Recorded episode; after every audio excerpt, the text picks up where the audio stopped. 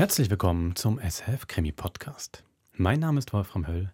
Bei mir ist die Frau, die im Jahr 2011, damals war die Welt noch schwarz-weiß, im Hörspielstudio im Bruderholz in der ehemaligen Hausmeisterwohnung, da war nämlich die Hörspielredaktion untergebracht, auf einmal in einem Büro saß. Die Lamellen waren halb offen. Es war ein Spiel aus Licht und Schatten in ihrem Gesicht. Sie hatte ein langes weißes Kleid an, eine Zigarette im Mund und sagte, mein Name spielt keine Rolle. Sie können mich Susanne nennen. Susanne Jansson. Hallo Wolfram. Das Bild, was du gerade gezeichnet hast, ich glaube, das hängt äh, in der Kunsthalle. Gibt's das? Ja. Mit, aber mit dir drauf. Sie können mich Susanne nennen, ja? Okay. mit dir drauf. Ja, Fotorealismus. Schön. Ja, es war überhaupt nicht so. Natürlich nicht. Könnte ich gar nicht. Mich so. Ich habe mich so an den Wänden lang gedrückt. Hallo, hallo. Bin auch da. Kann was übernehmen. Ich glaube, im Nachhinein kann man ja die Geschichten genauso erzählen. Das, das, das stimmt, okay. Das ist eben das Schöne. Sehr gut. Dann ist das ab jetzt äh, unsere Abmachung. Meine, mein erster Arbeitstag sah so aus. Ich werde genau. das auch zu Hause meinen Kindern jetzt mal eintrichtern. Und die Kollegen haben noch alle Anzüge und Trenchcoats an. Wunderbar, genau. Und zur äh, Spielplansitzung gab es erstmal für jeden einen Wermut und äh, einen doppelten Whisky. Genau. So war das damals. 2011, ganz andere Zeiten. Da fing man auch erst um elf an zu arbeiten und war halb zwei schon wieder zu Hause. Genau. Also. Du hast natürlich zitiert. Das stimmt natürlich. Ich habe zitiert aus der zweiten Folge von Paul Cox, die mhm. wir heute hören. Und da kommt genauso eine junge Frau rein, die heißt Nelly, nicht Susanne. Jetzt hast du ein bisschen vorgegriffen. Wir sind eigentlich an dem Punkt, Paul Cox will Informationen haben von diesem zwielichtigen, buckligen Corky Popkins, der ihn da auch in seiner Wohnung überfallen hat, den Ko Koffer geklaut hat. Und Corky Popkins ist tot. Natürlich. Und Paul Cox im Gefängnis. Ähm, und ansonsten, wie das so schön ist bei Paul Cox, ne? Mhm. Die Zusammenfassung vom ja. ersten Teil bekommt man wirklich wahnsinnig elegant geliefert im Verlauf der ersten fünf, sechs, sieben Minuten vom zweiten Teil. Ohne dass man es eigentlich merkt. Ganz, ganz große Kunst. Wie auch sonst ganz viel an diesem Hörspiel. Was man nicht bekommt, ist der Titel von dieser zweiten Folge. Die heißt nämlich Trumpf Ass für Mr. Carter. Viel Vergnügen.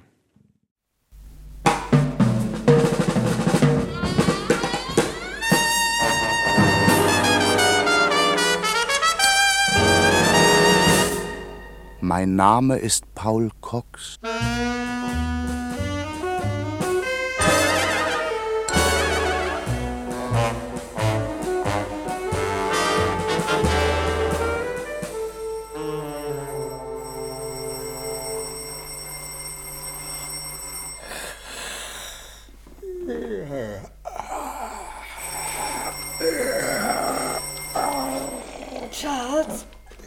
Charles, ich glaube, es hat geklingelt. Hä? Aha. Ja. Äh, Kriminalinspektor Carter? Nicht das Telefon, Charles. Die Haustür klingelt. So? Ja. Sind denn die total übergeschnappt? Wie viel Uhr ist es denn? Viertel nach zwei. Ich ja doch. Gott, wer kann denn das sein? Ja, es wird am besten sein, du siehst einmal nach. Ja, hört ihr so weiter, Schild. Da wird mir gar nichts anderes übrig bleiben. Aber zieh einen Morgenrock an, sonst erkältest du dich. Ach, Joyce, ach, wäre das schön, wenn ich mich erkälten würde. Dann könnte ich mich krank melden und endlich einmal eine Nacht in Ruhe schlafen. Oh, ja, ja, ja, doch. Ja.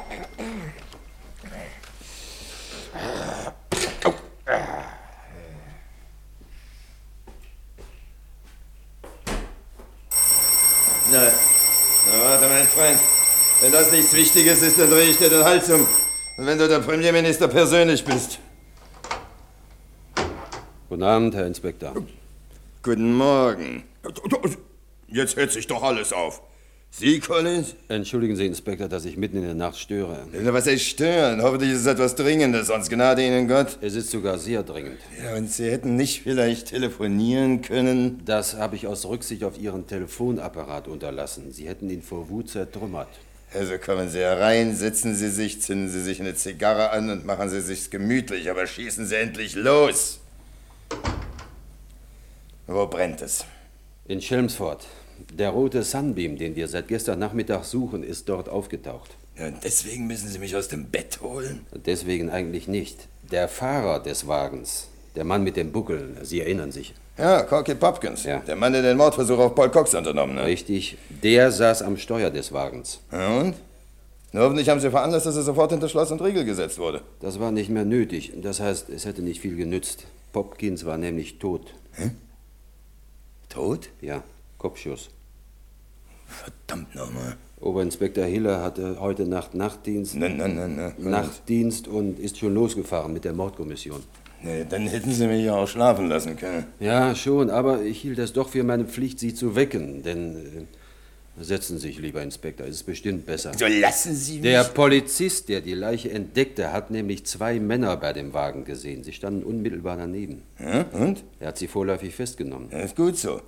Na, wer sind die Leute? Naja, deswegen meinte ich ja, es wäre besser, Sie setzten sich. Also, wenn Sie mich jetzt noch es ein... sind Paul Cox und der Privatdetektiv Richardson. Da sehen Sie? Das darf ja wohl nicht wahr sein. Gut, nicht? Ja, gut ist überhaupt kein Ausdruck. Na, was hat denn unser geschätzter Paul Cox gesagt? Was wird der schon zu sagen haben? Er leugnet wie gewöhnlich. Bis jetzt ist es ja noch nie passiert, dass er einen Mord zugegeben hätte. Na, bis jetzt hat er ja auch noch keinen der Morde begangen, die wir ihm in die Schuhe geschoben Das haben. ist purer Gemeinheit, Inspektor. Er will uns ärgern. Die, Hm, sagen Sie, wie lange sind Sie heute schon im Dienst, Collins? 18 Stunden. Ja, das merkt man. Jetzt gehen Sie schleunigst nach Hause und legen Sie sich ins Bett. Und was soll mit Cox geschehen? Deswegen bin ich ja hergekommen. So, den lassen wir vorläufig hinter Gittern.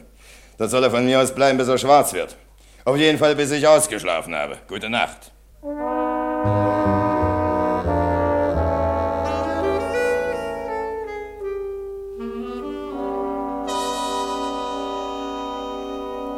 Meine sehr verehrten Damen und Herren, Sie können sich vorstellen, dass das genau meine Kragenweite war.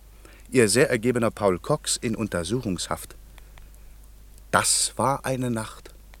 Obendrein hatte ich noch ein schlechtes Gewissen und ein dummes Sprichwort sagt, dass das kein sanftes Ruhekissen sei. Aber bei dieser Holzpritsche, die in meiner Zelle als Schlafgelegenheit prangte, hätte auch das beste Ruhekissen nichts genützt. Dazu hatten sie mich auch noch in Einzelhaft gesteckt, so dass ich mich nicht einmal mit Richardson besprechen konnte. Und ein ausführlicher Kriegsrat hätte bitter Not getan. Was hatte ich mir da eingebrockt?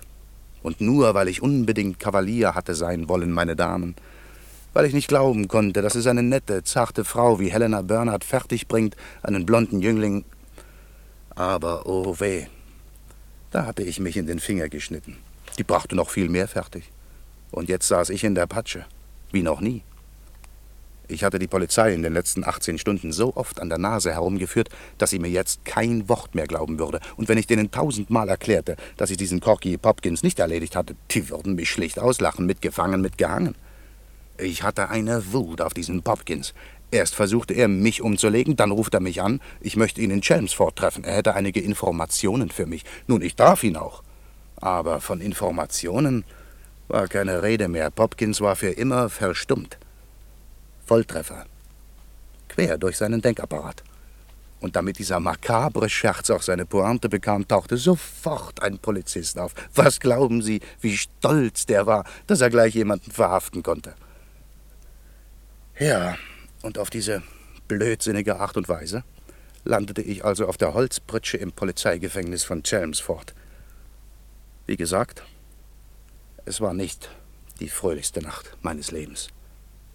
Aber auch sie ging vorbei.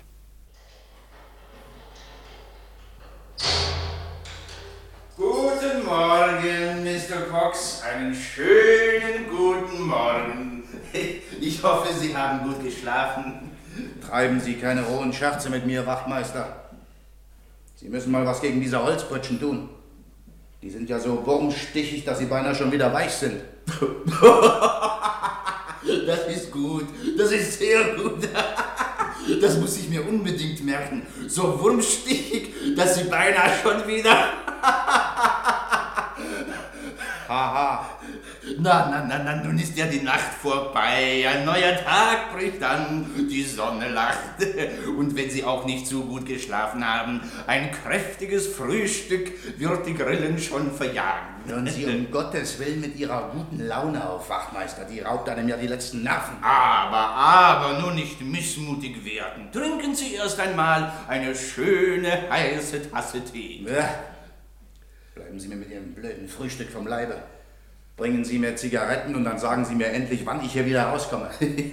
Die Zigaretten will ich Ihnen gern besorgen. Aber wann Sie entlassen werden, entzieht sich meine Kenntnis. Das entscheidet Inspektor Carter. Und wann geruht der sehr geehrte Inspektor, sich mit meiner unbedeutenden Person zu befassen? Aber lieber Mr. Cox, woher soll ich denn das wissen? der Inspektor ist noch nicht in seinem Büro. Aber er lässt Sie schön grüßen und damit Sie sich nicht langweilen, schickt er Ihnen die Morgenzeitung. Ein bezaubernder Mensch. Der Artikel auf der Titelseite links unten wird Sie besonders interessieren, meint er. Und das Frühstück lasse ich Ihnen auf alle Fälle einmal hier. Vielleicht bekommen Sie doch noch Appetit, wenn Sie den Artikel gelesen haben.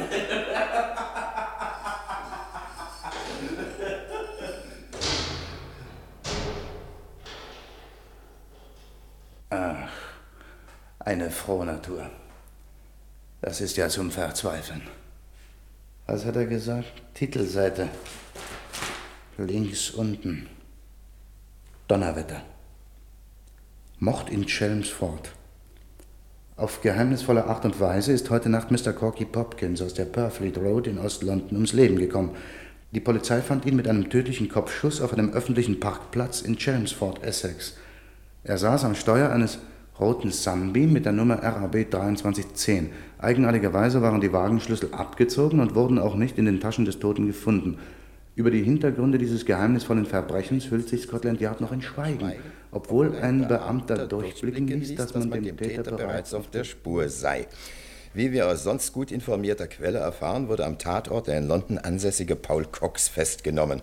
Jedoch erklärt Scotland Yard auf Anfragen der Redaktion, dass diese Festnahme nicht in unmittelbarem Zusammenhang mit dem Mord steht. Hm. Ne? Hm. Was sagen Sie nun, Collins? Na, das ist ja. Das ist ja fantastisch, Inspektor. Das ist mehr als fantastisch. Ich möchte nur wissen, welcher Esel den Journalisten diese Informationen gegeben hat. Dieser Esel war ich. Solche Idioten müssen man glatt den Hals um. Was? Sie? Ja, ich. Es hat Sie wohl doch etwas verwirrt, dass ich Sie heute Nacht aus dem Schlaf geschreckt habe? Keinesfalls. Inspektor, ich meine, es schadet ja nichts. Cox hat genug auf dem Kerbholz, aber mit dem Mord von heute Nacht. Steht er nicht in unmittelbarem Zusammenhang. Genau wie die Zeitung schreibt. Aber der Zeitung glaubt doch kein Mensch. Das weiß ich. Aha. Jetzt möchte ich nur noch wissen, was Cox dazu sagt. Darauf bin ich allerdings auch gespannt. Veranlassen Sie, dass er so rasch als möglich hierher gebracht wird.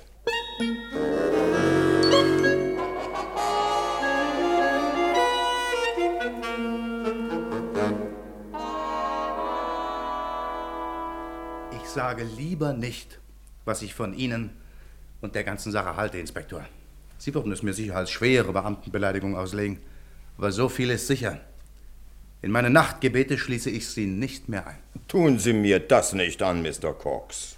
Scotland Yard erklärt, dass meine Festnahme nicht in unmittelbarem Zusammenhang mit dem Mord steht. Na, die Sprüche kennt man doch. Jetzt denkt natürlich alle Welt, der Cox ist es gewesen. Dass die Polizei es dementiert, ist der beste Beweis dafür. Das war ja auch beabsichtigt. So, wir, wir wollen uns jetzt nicht aufregen, Inspektor. Nein, nein, aber nehmen wir mal an, Sie könnten zwei und zwei zusammenzählen, dann müssten Sie doch in der Lage sein, sich auszurechnen, dass ich diesen Mord gar nicht begangen haben kann. Lieber Mr. Cox, verfallen Sie nicht wieder in Ihren alten Fehler. Halten Sie die Polizei nicht für dümmer, als sie ist. Ja, Entschuldigung, aber nach Lage der Dinge ist das gar nicht mehr möglich. So? Ich habe mit der ganzen Sache nicht das Geringste zu tun. Vielleicht finden Sie auch jemanden, der Ihnen das glaubt. Was haben Sie denn in den letzten 18 Stunden gemacht? Nichts anderes als der Polizei zu beweisen, dass Sie doch etwas mit der ganzen Sache zu tun haben. Ach, wieso, wenn ich fragen darf? Also gut, rekapitulieren wir. Es sind in kürzester Zeit zwei Morde verübt worden. Beide Morde drehen sich offensichtlich um einen kleinen schweinsledernen Handkoffer. Dieser Koffer befand sich in ihrem Besitz. Ja, nur zeitweise, nicht wahr? Sie hatten in dem Schuh des toten blonden jungen Mannes in Helena Burnetts Wohnung einen Gepäckaufbewahrungsschein entdeckt und holten den Koffer vom Waterloo-Bahnhof ab.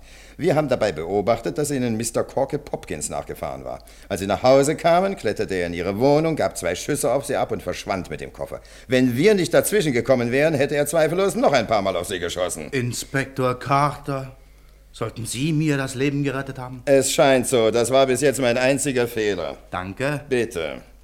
Ihr alter Freund, der Privatdetektiv Richardson, stellte in aller Stille fest, wo dieser Popkins wohnte. Sie fuhren hin, trafen ihn aber nicht.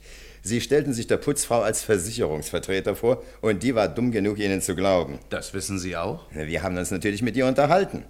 Als Sie und Richardson auf Popkins warteten, läutete das Telefon. Jetzt sagen Sie nur noch, Sie wissen auch, wer am Telefon war. Na, selbstverständlich weiß ich das. Helena Burnett. Also hören Sie, das kann Ihnen die Putzfrau doch gar nicht gesagt haben. Ja, hat sie auch nicht. Das wissen wir von einem Wirt in Chipwich.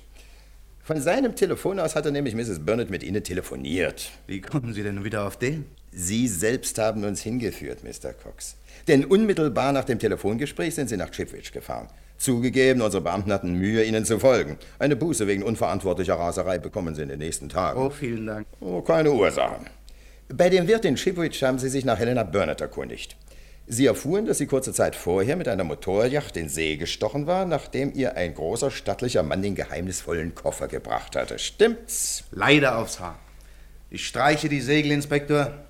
Das ist geradezu unwahrscheinlich. Nicht im geringsten. Das ist simple, einfache Polizeiarbeit. Dann läutete wieder einmal das Telefon und Corky Popkins wollte sie sprechen. Hier klafft allerdings eine kleine Lücke. Wir wissen nicht, was Popkins Ihnen erzählt hat. Leider nicht viel. Er hatte kalte Füße bekommen, weil er befürchtete, ich würde ihn wegen Mordversuches anzeigen. Hm. Und? Ja, er meinte, das würde uns beiden nicht viel nützen. Stattdessen wollte er mir eine Handvoll wichtiger Informationen geben. Und Sie sind natürlich darauf eingegangen. Natürlich. Ist typisch. Wir verabredeten uns auf dem Parkplatz in Chelmsford. Ja, und dort wurde Popkins zwei Stunden später tot aufgefunden. Sie standen neben seinem Wagen, behaupteten aber allen Ernstes mit dem Mord nichts zu tun zu haben. Ich hab's ja gewusst, über kurz oder lang schieben Sie mir doch den Mord in die Schuhe. Aber wenn es vielleicht auch ein bisschen unwahrscheinlich klingt, jedenfalls in Ihren Ohren, ich habe diesen Mann nicht umgebracht. Das behauptet ja auch niemand. Ich habe Ihnen doch gerade erzählt, dass wir Sie die ganze Zeit beschattet haben. Als Sie in Chelmsford schon beinahe auf dem Parkplatz waren, haben Sie einen Polizisten nach dem Weg gefragt. Ja. Eine halbe Minute später hat derselbe Polizist Sie bei der Leiche gestellt. Und da in dieser halben Minute kein Schuss gefallen ist, können Sie auch nicht der Mörder von Popkins sein. Das ist logisch, nicht? Ja, ja, aber eben haben Sie gesagt... Ich habe gesagt, dass Sie etwas mit dem Mord zu tun haben. Und genau das will ich wissen. Was haben Sie mit der ganzen Geschichte zu tun? Ach, nicht. Quatsch. Wollen Sie mir einreden, dass Sie einen Koffer klauen, sich halb totschießen lassen, einem puckligen Verbrecher auf die Bude rücken, in einem Höllentempo in ein gottverlassenes Fischernest rasen, ein Rendezvous mit Ihrem Mörder vereinbaren, ohne dass Sie das geringste Interesse an der ganzen Sache haben? Na ja, am Anfang hatte ich schon ein Interesse. Als ich nämlich merkte, dass Sie Helena Bernhardt für die Mörderin des blonden Knaben hielten. Ich hatte mich in die Idee verrannt, dass das unmöglich sei. Sind Sie heute noch der Meinung? Jetzt begehen Sie den Fehler, mich für dumm zu halten. Ich habe mich überzeugt, dass mein holder Unschuldsengel mit dem Köfferchen über den Ozean dampft. Das genügt mir. Wieso? Wissen Sie denn, was in dem Koffer ist? Ach, keine Ahnung, aber es ist auch ganz... Hier. Hier. Sehen Sie sich einmal dieses Foto an. Ah. Fällt Ihnen etwas auf? Ja, das ist der bewusste Koffer. Äh, Betrachten Sie bitte das Bild ganz genau. Wir haben den Koffer nur von weitem gesehen. Sie haben ihn in der Hand gehabt. Ist das der gleiche Koffer, den Sie von der Bahn abgeholt haben? Es ist möglich, dass es mehrere Koffer gibt, die so aussehen. Nein, nein, nein, nein, nein, nein. Das ist eine Spezialanfertigung mit einem Sicherheitsschloss, das sonst nur für die Geldtransportmappen der Bank von England verwendet wird. Dann kann ich Ihnen mit Bestimmtheit sagen, dass es derselbe Koffer ist. Denn gerade an diesem Schloss, da habe ich mir die Zähne ausgebissen. Bildlich gesprochen. Ausgezeichnet. Dann wissen wir jetzt auch, was sich in dem Koffer befindet. Juwelen im Wert von beinahe 200.000 Pfund. Der Koffer wurde vor drei Tagen einem Juwelier in Glasgow gestohlen. Was?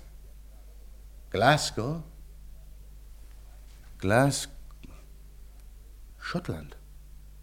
Moment. Kilmarnock? Lanarkshire. Wie bitte? Richardson hat in der Wohnung von Popkins eine Benzinquittung gefunden, ausgestellt von einer Tankstelle in Kilmarnock auf den Namen Helena Bernard. Wie heißt das Nest? Kilmarnock, Grafschaft Lanarkshire. Kilman? Ah, natürlich. Das ist keine 50 Kilometer von Glasgow entfernt. Na bitte. Na, jedenfalls bin ich jetzt von allen Kavaliersgelüsten geheilt. Haben Sie keine Angst, Inspektor, dass ich Ihnen noch einmal ins Handwerk pfusche. Für mich ist der Fall erledigt. Diese Einsicht kommt leider zu spät. Sie werden sich wohl oder übel noch ein bisschen mit dem Fall beschäftigen müssen. Ach, warum denn? Wegen der Pressenotiz. Man weiß doch jetzt, dass die Polizei Sie festgenommen hat. Man wird Sie fragen, was Sie von dem Fall wissen. Aber ich werde einfach keine Antwort geben. Auch der wirkliche Mörder wird an Sie herantreten. Helenas Komplize. Er möchte wissen, warum Scotland Yard sie entlassen hat, wie weit die Untersuchung fortgeschritten ist und... Ach, so ist das. Deswegen haben Sie also die Notiz an die Presse gegeben? Deswegen, ja. Ich soll den Lockvogel spielen? Bildlich gesprochen, ja. Jedenfalls werden Sie uns über alles informieren, was Sie in den nächsten Stunden und Tagen erleben. Jetzt möchte ich doch gerne mal wissen, aus welchem Grunde ich mich darauf einlassen sollte. Sehr einfach. Die Versicherung hat auf die Wiederbeschaffung des geraubten Schmuckes eine Belohnung von 10.000 Pfund ausgestellt.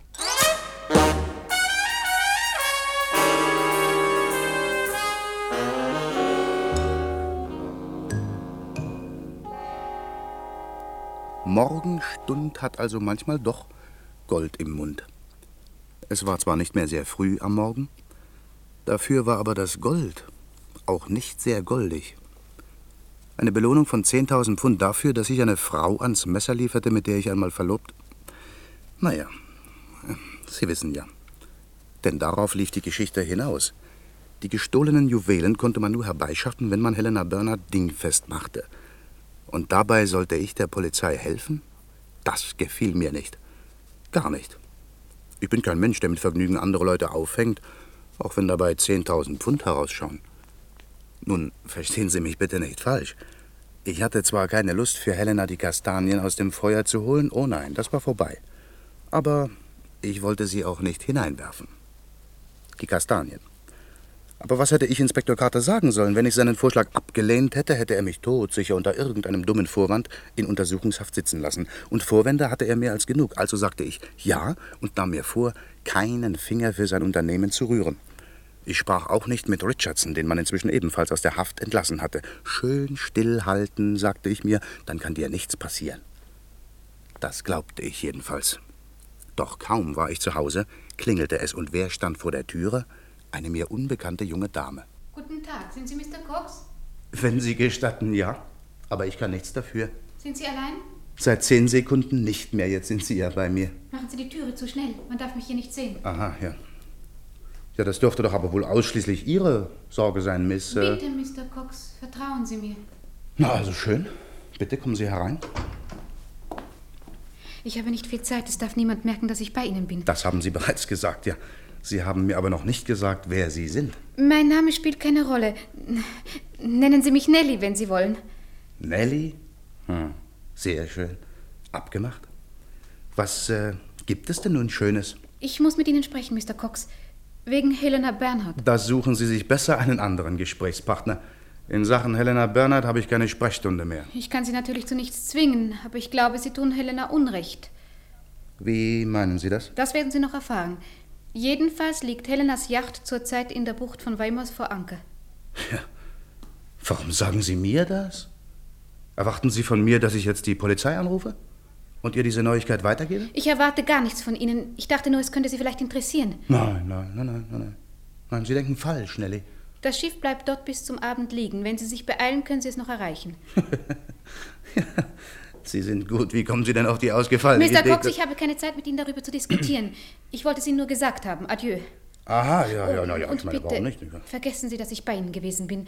Wenn Sie jemand fragt, kennen Sie mich nicht. Sie haben mich nie gesehen. Nie gesehen, ja, ja, ja. Sonst noch was, Nelly? Bitte, Mr. Cox.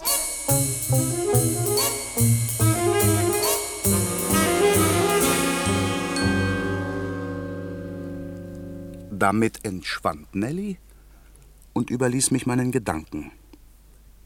Einen Augenblick lang überlegte ich, ob ich Inspektor Carter telefonieren und ihm von dem charmanten Besuch erzählen sollte.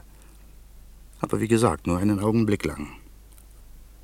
Dann holte ich meinen Wagen aus der Garage und brauste los.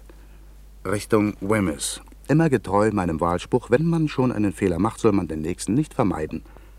Obwohl ich praktisch während der ganzen Fahrt den Fuß nicht vom Gaspedal nahm, wurde es doch später Nachmittag, bis ich in Weymouth ankam.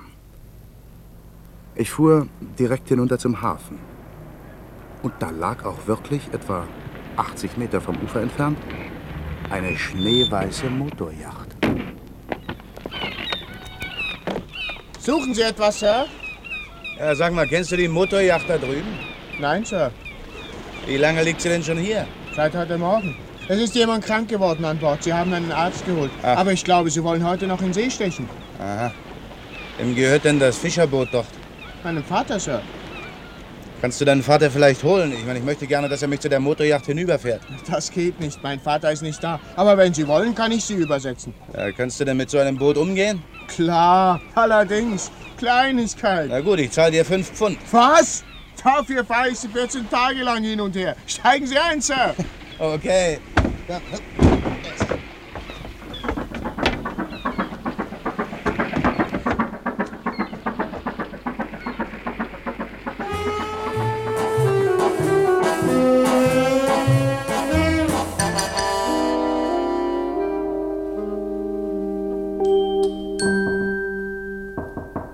Mrs. Berner?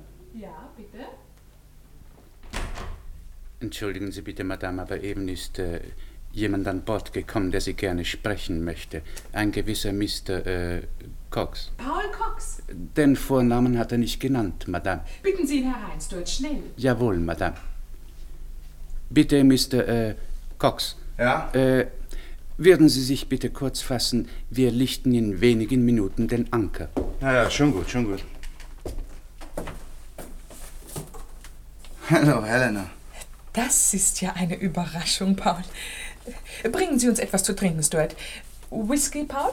Einen doppelten. Einen doppelten Whisky für Mr. Äh, Cox. Ja. Und für Madame einen äh, Wermut. Ja, wie üblich. Sofort, Madame.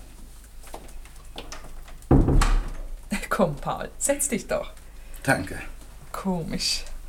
Jahrelang haben wir uns nicht gesehen und jetzt bin ich nicht einmal überrascht, dass du plötzlich vor mir sitzt. Nein? Wahrscheinlich liegt es daran, dass ich den ganzen Tag an dich gedacht habe. Ach. Ja, ich habe mir Sorgen gemacht, Paul. Ja, dazu hattest du auch allen Grund. Du hast mir gestern am Telefon gesagt, dass ich von der Polizei gesucht werde. Ja.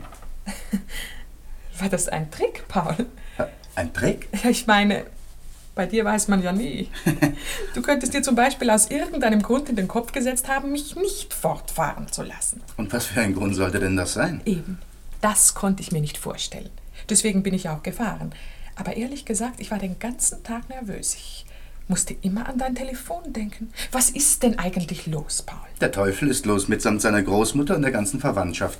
Du wirst, wie gesagt, von der gesamten königlich-britischen Polizei gesucht. Aber das ist doch ein schlechter Scherz von dir.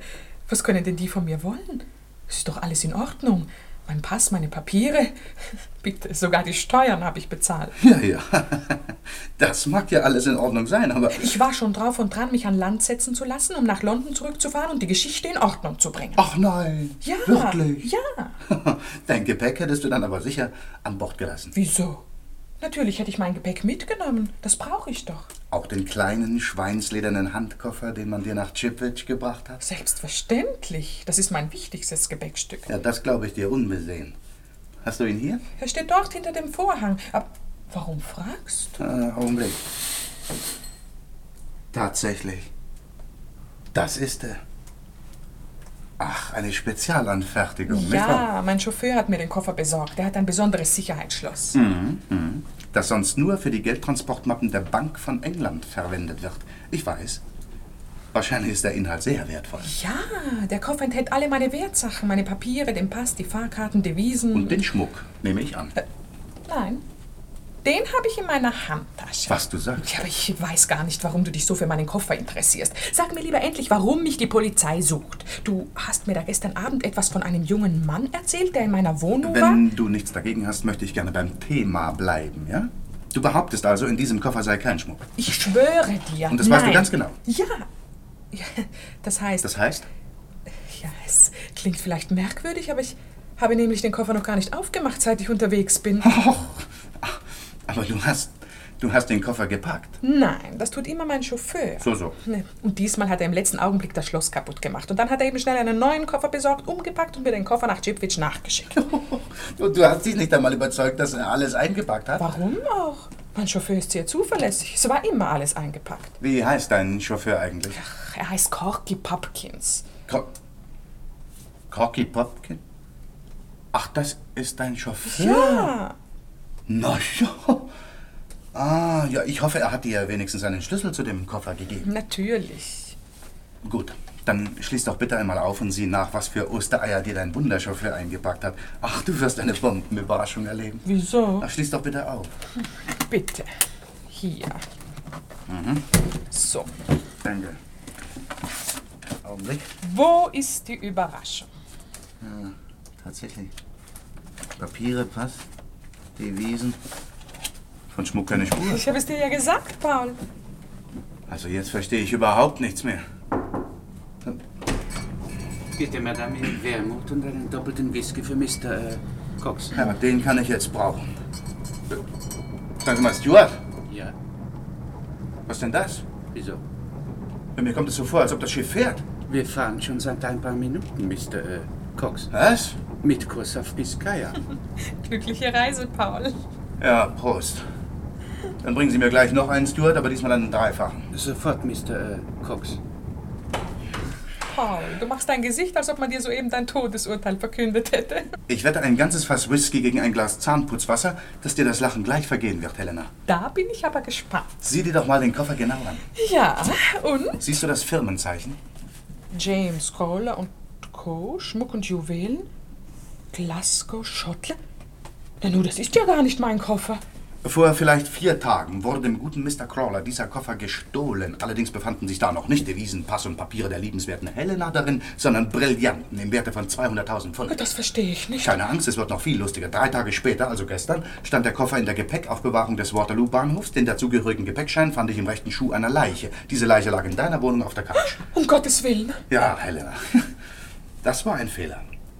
Die Leiche einfach so liegen lassen. Glaubst du etwa, ich hätte... Ist doch völlig unwichtig, was ich glaube. Ich habe mir abgewöhnt, eine eigene Meinung zu haben. Wichtig ist nur, was die Polizei glaubt. Und die hält dich für die Täterin. Aber wieso kommt sie denn auf diese Idee? Erstens, weil die Leiche in deiner Wohnung lag. Zweitens, weil sie mit deiner Pistole erschossen wurde. Drittens, weil du kurz nach der Tat wie von einem Wespenschwarm gehetzt aus deiner Wohnung geflohen bist. Viertens, weil man festgestellt hat, dass du am Tage des Diebstahls in der Nähe von Glasgow warst. Aber das ist doch gar nicht wahr. Fünftens, weil du jetzt im Besitz des Koffers bist. Sechstens, weil du Großbritannien an einem Ort verlassen hast, wo die Zollkontrolle nicht sehr streng ist. Und siebentens, weil dir Corky Popkins, der ganz zweifellos in den Fall verwickelt war, Zubringerdienste geleistet hat. Das ist ja blühender Unsinn. Corky Popkins ist doch... Eben, eben. Wenn Scotland Yard erst erfährt, dass er dein Chauffeur war, dann schließen die ihre Akten und gehen schlafen.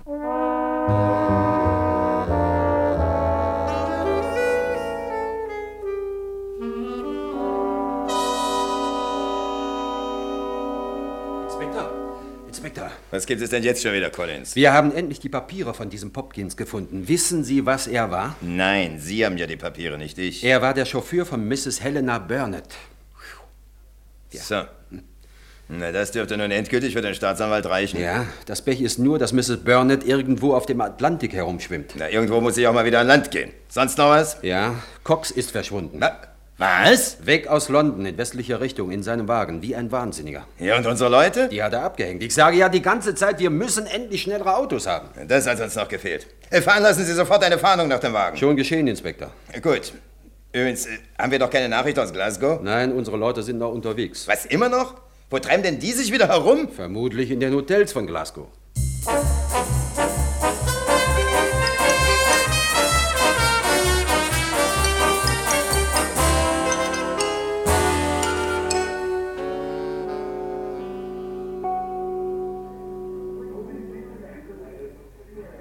Bitte, Gentlemen, was kann ich für Sie tun? Kriminalpolizei. Oh. Keine Angst, es ist nichts vorgefallen, was Sie zu beunruhigen Nein, nein, reine Routine.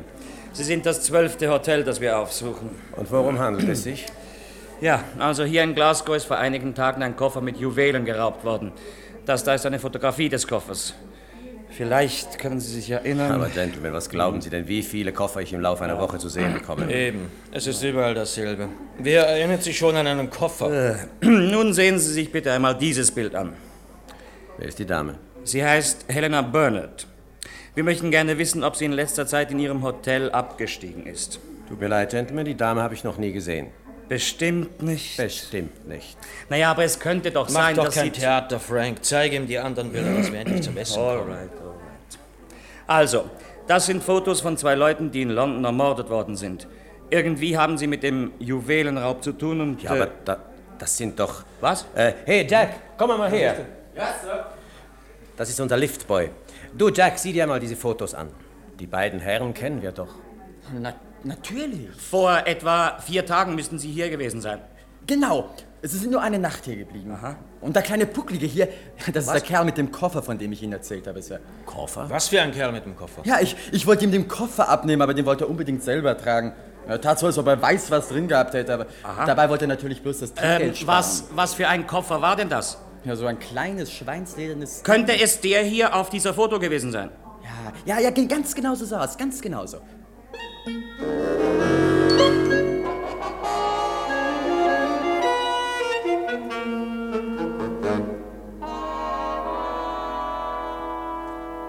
Collins! Collins! Wo zum Teufel stecken Sie denn? Ich komme, Inspektor. Wenn ich Sie nicht brauche, stürmen Sie dauernd mein Zimmer, aber wenn ich Sie einmal rufe, dauert es drei Wochen, bis Sie erscheinen. Ich hatte gerade ein Telefongespräch, Inspektor. Ich auch. Wir haben die beiden Leute, die die Juwelen geklaut haben. Nein. Doch. Jetzt fallen Sie nur nicht um. Es sind unsere beiden Toten. Das ist doch nicht möglich. Es ist nicht mehr daran zu zweifeln. Der junge blonde Kerl, den wir in Mrs. Burnetts Zimmer gefunden haben, und Corky Pupkins haben den Glasgower Juwelier um seine Steinchen gebracht. Und Mrs. Burnett? War offenbar nicht in Glasgow. Schön. Dann ist sie aber die Auftraggeberin. Oder auch nur ein Rädchen in der Maschinerie. Denn wir wissen positiv, dass mindestens noch einer im Spiel ist. Wieso? Wer? Der Mörder von Pupkins. Mrs. Burnett hat zwar offenbar den blonden Schönling umgelegt, aber als Pupkins dran glauben musste, war sie schon auf hoher See. Es gibt also noch jemand anders. Vielleicht auch Paul Cox. Nein, kaum. Nach allem, was wir gestern gehört haben, ist das sehr unwahrscheinlich. Nach allem, was ich heute gehört habe, ist das gar nicht so unwahrscheinlich. Wie, wie meinen Sie das? Ich habe eben mit dem Polizeiposten in Weymouth telefoniert. Cox Wagen steht dort am Hafen. Er selbst hat sich heute Nachmittag mit einem Fischerboot zu einer Yacht übersetzen lassen, die in der Bucht von Weymouth vor Anker gegangen war. Seferei Hissa heißt der Kahn. Blödsinniger Name. Nun sagen Sie nur noch, dass es das gleiche Schiff ist, mit dem Mrs. Burnett abgedampft ist. Stimmt. So. Also jetzt soll diesen Cox aber doch der Teufel holen.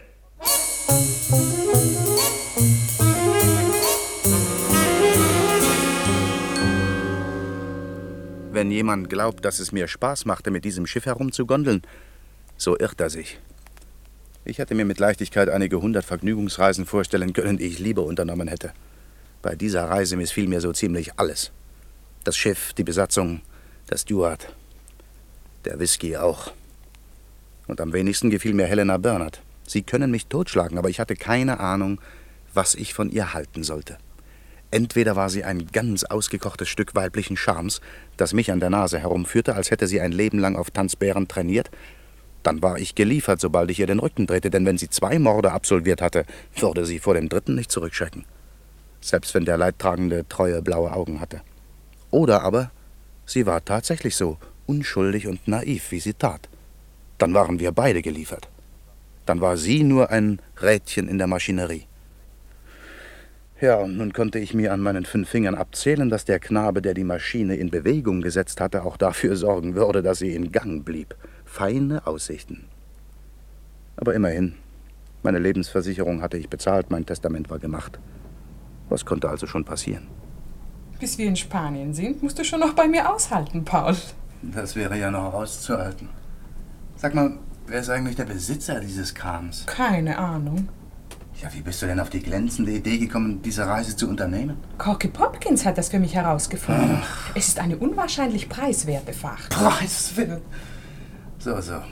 Wer veranstaltet denn diese preiswerten Ferien? Ich weiß nicht. Ja, also ein Reisebüro, eine Privatgesellschaft? Keine Ahnung. Hör doch mal zu, Kind. Das hier ist kein Luxusdampfer, sondern eine Yacht. Entweder bist du vom Besitzer eingeladen worden oder irgendeine Reisegesellschaft hat das Schiff gechartert. Als Fahrgast weiß man doch, mit wem man es zu tun hat. Sicher hast du recht, Paul, aber die Formalitäten hat alle Popkins erledigt.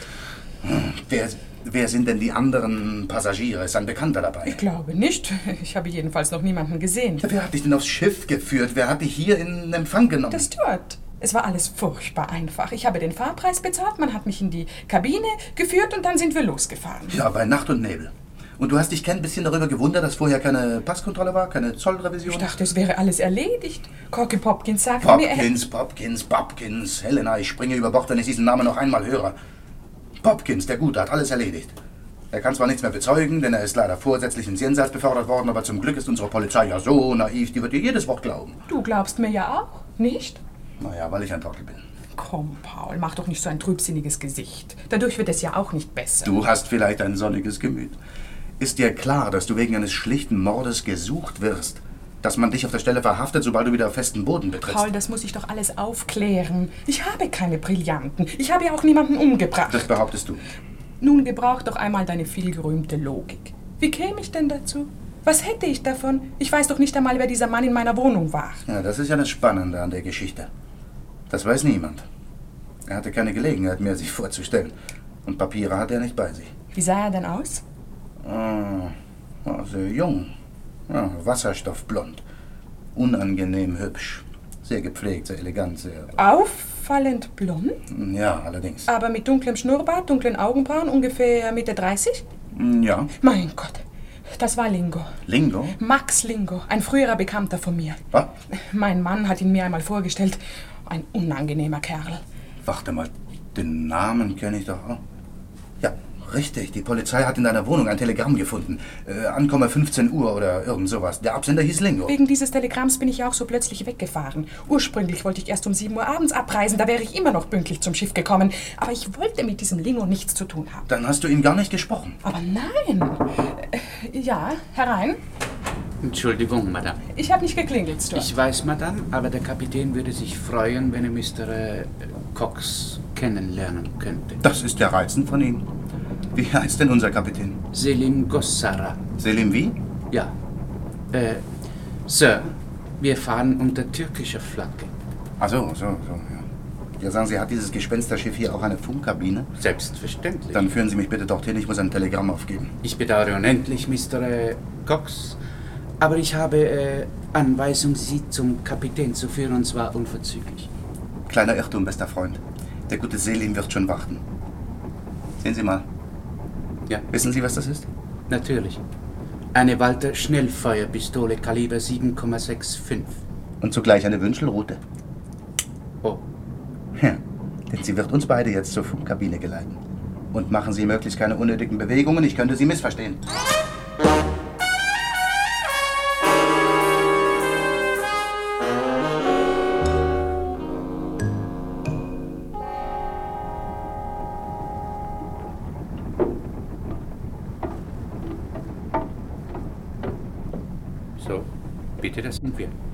Bis nachher, Mr. Äh, Cox. Es wäre mir lieber, wenn Sie bei mir blieben, Stuart. So, bitte, wenn Sie es wünschen. Können Sie nicht lesen? Eintritt verboten. Jedenfalls ist das kein Türkisch und sehr viel wert. Das ist Mr. Äh, Cox. Er möchte ein Telegramm aufgeben. Der Kapitän weiß nichts davon. Halten Sie den Mund. Tür zu. Ich bedauere sehr, Sir, aber ich darf nur Telegramme annehmen, die vom Kapitän signiert sind. Ich nehme an, Ihr Leben wird Ihnen wertvoll genug sein, das Reglement für einmal kurz zu überschreiten. Wenn Sie glauben, mich bedrohen zu können, dann... Noch spielen Sie doch nicht den Tapferen. Es steht Ihnen nicht. Das Telegramm ist dringend, also fangen wir am besten gleich an. Und machen Sie mir nichts vor. Ich kenne sowohl das Morse-Alphabet als auch die gebräuchlichen Wellenlängen. Wir rufen die Küstenstation von Land's End in Cornwall, England. Na los, machen Sie schon. Bitte?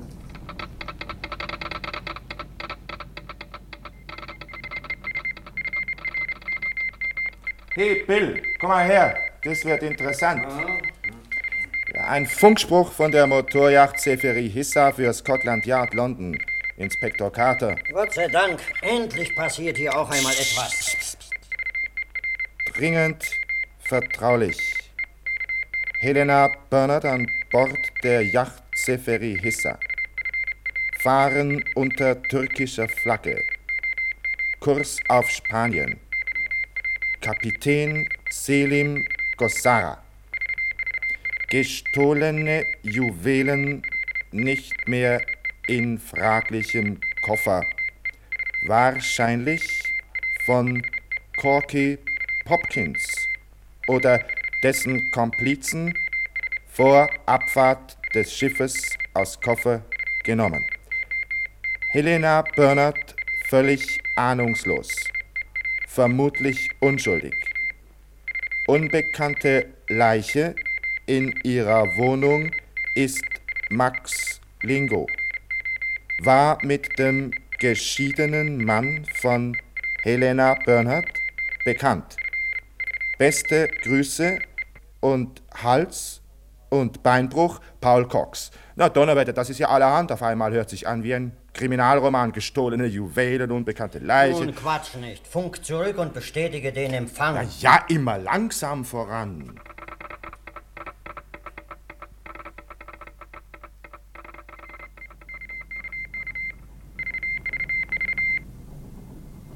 So, Sir. Sie haben die Meldung empfangen. Sie geben sie sofort weiter an Scotland Yard. Okay. Gar nicht okay. Die Scherereien kommen erst noch. Der Kapitän kann Eigenmächtigkeiten von Passagieren absolut nicht leiden. Wenn der erfährt, was hier los war. Und wenn ich mir die Bemerkung erlauben darf, er wird es erfahren. Hat schon erfahren.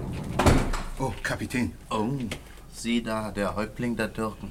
Irre ich oder ist das Mr. Cox? Er hat mich mit seiner Pistole gezwungen, ein Telegramm durchzugeben. Sie werden mir machen eine Abschrift des Telegramms, bitte. In Ordnung, Kapitän. Warum haben Sie nicht übergegeben mir das Telegramm, Mr. Cox? Sie hätten sich erspart sehr viele Schwierigkeiten. Ich hege die definitive Vermutung, Kapitän, dass Sie das Telegramm zurückbehalten hätten. Möglich, vielleicht. Und jetzt, Sie werden mir überreichen Ihre Pistole, bitte. Wenn ich es bitte vorziehe, die Pistole zu behalten? Stuart, öffnen Sie die Türe. Sehen Sie die zwei Matrosen mit Maschinenpistolen? Sie werden schießen, wenn Sie mir nicht geben Ihre Waffe. Bitte. Naja, schön. Sehr vernünftig. Danke, Mr. Cox. Sie wissen, ich bin Obrigkeit auf Schiff. Ich verhafte Sie. Sie sind wohl urplötzlich wahnsinnig geworden, was? Ich bin ein freier englischer Bürger. Ich lasse mich doch nicht von jedem hergelaufenen Türken verhaften. Sie sind ein blinder Passagier, Mr. Cox. Sie gehören hinter Riegel und Schloss. Ich bin ja bereit, meine Reise zu bezahlen, obwohl es weiß der Teufel nicht meine Absicht war, mit diesem Bananendampfer nach Spanien zu gondeln. Zu spät. Sie sind ein blinder Passagier.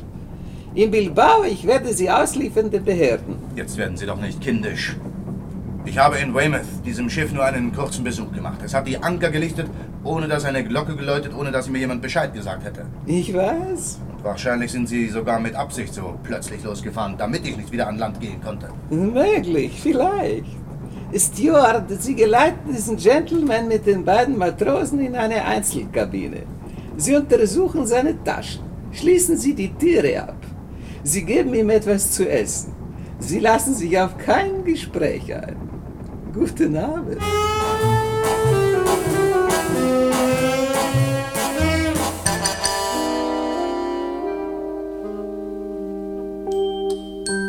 Salem Aleikum. Der alte Mufti, der außerdem noch schrecklich schielte, hatte mich also. Nicht, dass ich darüber sehr erstaunt gewesen wäre. Nein, nein, irgendwas in dieser Linie hatte ich erwartet. Deswegen war ich ja auch mit dem Steward und dem Funker so energisch umgesprungen. Es ist sonst gar nicht meine Art, Telegramme mit vorgehaltener Artillerie aufzugeben. Aber das Telegramm war wichtig. Es war möglicherweise das letzte Lebenszeichen, das Inspektor Carter von mir bekam. Ich saß auf dem absolut falschen Dampfer, so viel war klar. Aber alles andere hüllte sich in den berühmten grauen Nebel der Theorie. Noch dazu einer Theorie mit Einschränkungen, denn sie basierte darauf, dass Helena mir die Wahrheit gesagt hatte. Da war also irgendein Unbekannter, der das Spiel um die Glasgower Juwelen eingefädelt hatte, der Mann hinter den Kulissen. Er hatte natürlich seine Hilfstruppen. Max Lingo und Corky Popkins zum Beispiel. Inzwischen war aber allerhand schiefgegangen. Lingo, Popkins existierten nicht mehr. Paul Cox hatte sich wieder einmal ungebührlich eingemischt und die Polizei war nervös. Infolgedessen hatte sich wohl der große Unbekannte im letzten Augenblick entschlossen, auf Nummer sicher zu gehen, die Brillanten noch zurückzuhalten und stattdessen Helenas Sachen in den Koffer zu packen. Aber der Knabe hinter den Kulissen konnte seinen Coup nur durchführen, wenn er auf dem Schiff seine Verbindungsleute hatte, und ich hätte mich mächtig täuschen müssen, wenn nicht dieser schielende Wundertürke von einem Kapitän zu der Meute gehört hätte. Deswegen ärgerte ich mich ja so, dass ich ihm meine kleine handliche Waffe geben musste. Der Steward verstaute mich in einem kleinen dunklen Loch in der Nähe des Maschinenraumes und ließ mich dort versauern. Langsam verstrichen die Minuten. Irgendwann musste er mir ja etwas zu essen bringen. Und darauf stützte ich meinen Plan. Ich fand ein paar kleine, aber schwere Einrichtungsgegenstände. Ein Tintenfass aus Marmor, einen Kristallaschenbecher, eine Kupfervase und zwei leere Bierflaschen. Ich füllte die Flaschen mit Wasser und packte das ganze Zeug in die Taschen meines Regenmantels. Dann wartete ich. Es vergingen drei Stunden. Die Nacht musste also schon angebrochen sein. Dann öffnete sich die Tür und der Steward erschien. Ich bringe ihr nach dessen, Mr. Äh, Cox. Ah, danke. Hoffentlich ist es nicht vergiftet. Was veranlasst Sie zu dieser Vermutung? Auch bei euch muss man ja auf alles gefasst sein. Kommen Sie, Stuart. Setzen Sie sich zu mir. Ich bedauere sehr, aber. Na, dann bleiben Sie eben stehen. Hören Sie, Stuart? Ja. Ich muss unbedingt den Kapitän sprechen. Der Kapitän wird sicherlich zur gegebenen Stunde Ach, hier. Quatsch. Gegebene Stunde. Ich muss ihn jetzt sprechen, sonst sind die Brillanten futsch. Ich verstehe nicht, was Sie meinen. Dann tun Sie doch nicht so grenzenlos naiv. Das schlechte Gewissen trieft Ihnen ja aus beiden Ohren. Und falls Sie mich tatsächlich nicht verstehen sollten, der Kapitän, der wird mich schon verstehen. Nennen Sie ihm nur das Stichwort Glasgow. Was hätten Sie zu diesem Stichwort zu sagen? Wir waren doch alle hinter demselben Schatz her. Na schön, ich habe das Spiel verloren. Ihr habt mich eingekellert. Aber wenn ihr nicht bis Mitternacht etwas unternehmt, dann geht der Laden in die Luft. Dann schnappt euch die Polizei die Beute vor der Nase weg. Was habt ihr dann davon? Dann gucken wir alle in den Mond. Das wäre doch eigentlich ein bisschen schade. Deswegen möchte ich dem Kapitän einen kleinen Vorschlag machen. Gut, kommen Sie. Aber merken Sie sich, ich bin bewaffnet. Wenn das ein Bluff sein sollte, Mr. Äh, Cox, würde er mit einem Volltreffer enden.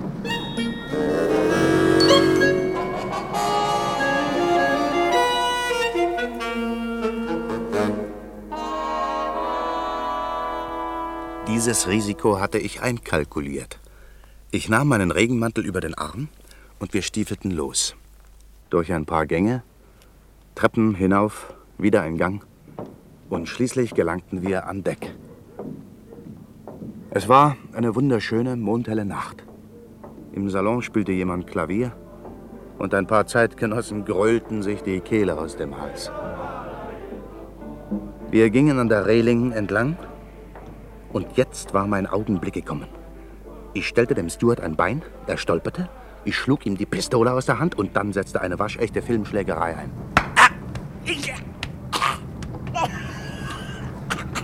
Hilfe! Hilfe! Hilfe! Hilfe! Überfall! Hilfe! Was ist denn Überfall! Mord! Haltet ihn, dort läuft er! Dort hinten an der Reling! Fasst ihn schnell! Verflucht nochmal! Los, komm, er läuft weg! Dort muss er sein! Ja, weiter kann er nicht! Habt ihn! Nein, noch nicht! Dort! Dort! Sieh dort, dort im Kielwasser! Ja, Donnerwetter! Da treibt ja einer! Mann über Bord! Mann über Bord! Alte Maschinen! Stopp! Kapitän! Kapitän! Ja, Stuart, bitte bewahren Sie Ruhe. Was ist geschehen? Ein Mann ist über Bord gegangen, Kapitän. Ja, ich habe gehört. Wer ist es? Paul Cox. Ich führte ihn gerade zu Ihnen. Plötzlich schlug er mich nieder. Ich schlug zurück und rief um Hilfe. Da rannte er fort zum Heck. Zwei Matrosen hinterher. Da wusste er wohl nicht mehr wohin und sprang über Bord. Aha. Wenn wir die Wasseroberfläche mit Scheinwerfern absuchen, können wir ihn noch retten. Möglich, vielleicht. Aber wir wollen nicht. Beide Maschinen! Volle Kraft! Voraus!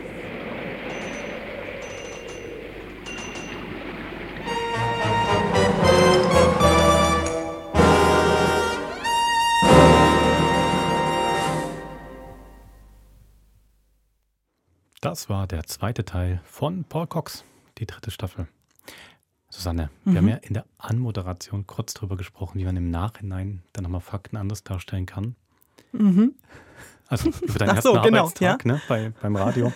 ähm, mir war ja der Einstieg von der ersten Folge so eingefahren mit diesem Jüng, also mit diesem Adonis, der Ja. da liegt, diesem Blonden.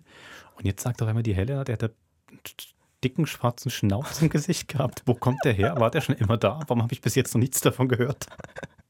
Die schwarzen Augenbrauen, ich fand auch, wie muss man sich den jetzt vorstellen? Wirklich, aus einem Dorian Gray wird jetzt irgendwie was ganz Seltsames, zurechtgemachtes, Zwielichtiges. Ist er beim nächsten Mal auf einmal unglaublich übergewichtig oder 80 Jahre alt? Man weiß es nicht. Hat so Narben. Narben, einäugig. Und die Frauen schauen nur auf die Haarfarbe. Eigentlich war es eine Frau, man weiß es einfach nicht. Hast du nicht vor ein paar Folgen zu mir gesagt, du wärst gern äh, eine Frau in den äh, 60er Jahren? Daran musste ich nämlich denken, als ich jetzt diesen Teil gehört habe, weil ich finde ja Helenas Leben, Einstellung zum Leben, abgesehen von ihrer Entourage an Freundinnen und Frauen, die sie offensichtlich per Handy überall hin bestellen kann. Aber wie sie lebt, ach, da mache ich mal eine Kreuzfahrt, ich weiß nicht wohin, ich weiß nicht auf welchem Schiff, aber mein Chauffeur hat es mir empfohlen. Kommen Besucher in mein Haus, ich hau mal vorher schnell ab. Großartig. Und klar, ja. Ah, und vor allem auch das Tolle, dass dann alle anderen sie aber so unterstützen, eben. Diese, diese Frauen am Anfang, die die Leiche finden, helfen ihr.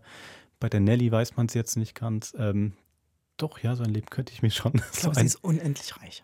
So ein unbesorgtes, reiches Leben. Weißt du, was ich mich noch Doch, gefragt habe? Das würde ich gerne dich fragen. Stell dir vor, im Zuge deiner Arbeit musst du einen Autor treffen auf dessen Boot, Mhm. das im Ärmelkanal, so, du bist eine Stunde dort, willst ein Gespräch mit ihm machen, Textarbeit und dann wieder nach Hause und dann legt dieses Boot ab. Ich finde es großartig, wie Paul Cox dort, also ich meine, jeder normale Mensch wahrscheinlich würde aufzählen, geht nicht, weil ich habe das und das und das, die warten auf mich, ich muss das tun. Aber er ist so frei, ungebunden. Und wahrscheinlich auch eine andere Zeit. Ne? Ich glaube, vielleicht auch, weil man nicht immer sich von überall melden konnte, außer man hat noch den, Telegra den Telegrafen auf dem Schiff. Hat man wahrscheinlich auch nicht so viel abgemacht, sich nicht so zugemüht. Und natürlich, er ist frei. Er ist frei. Aber, aber das stimmt, das, was du sagst, das wird mir bei diesen alten Hörspielen immer wieder vor Augen geführt. Also, dass man Besorgnis stellte sich erst nach zwei Tagen eigentlich ein, wenn man von jemandem nichts gehört hat. Mhm. Und wenn man verabredet war, dann gab es kein akademisches Viertel, da gab es zwei akademische Stunden, oder? Mhm. Zum, ja, finde ich auch. Und sie gehen meistens dann nochmal ziemlich schnell vorbei. Das dann trotzdem wiederum. Also statt 100 Mal zu telefonieren oder man, oh, man telefoniert oder man schreibt Briefe, aber irgendwann geht man einfach vorbei und klingelt. Was man heute wahrscheinlich auch nicht mehr so machen würde. Aber viele Leute behaupten das. Ach, ich wünsche mir das, ne? dass ich zu Hause bin und wenn Freunde einfach so vorbeikommen. Aber ich glaube, den meisten wäre es gar nicht so recht. Aber apropos Kommunikation, diesen Funkspruch, den Mhm. Paul Cox äh, von der Yacht absetzt, der ist ja schön, so schön unterlegt mit düdelüt, aber der ist ellenlang. Alles nochmal ausformuliert, ähm, äh, Nebensätze, Pronomen, Artikel, alles, was man weglassen könnte. Da, ich glaube, da wären wir ein bisschen mit dem Rotstift dran gegangen. Heutzutage. Ah, du meinst beim. HB unschuldig, Punkt. Abholen sofort, Ile de Croix, Punkt. Fertig. Stimmt, er hätte auch eine Einkaufsliste gerade noch mit. Fünf Ja. Minuten Whisky, 17 Jahre alt, bei der Abholung. Stimmt. Ich habe mich noch äh, amüsiert, ähm, wenn Inspektor Collins äh, zu, zu ähm, Carter sagt, ja, wir haben ja Leute dahin geschickt nach Glasgow. Und der fragt, was machen die dort eigentlich? Und der sagt so, ja, die treiben sich in den Hotels rum. Und dann ist die Szene zu Ende. Und ich dachte, was kommt jetzt als nächstes? Was machen die Glücksspiel? Betrinken die sich da? Treffen die sich? Nein, die waren natürlich am Ermitteln, aber in dem Punkt habe ich überhaupt nicht daran gedacht, dass die in den Hotels das ermitteln, was sie dann tun.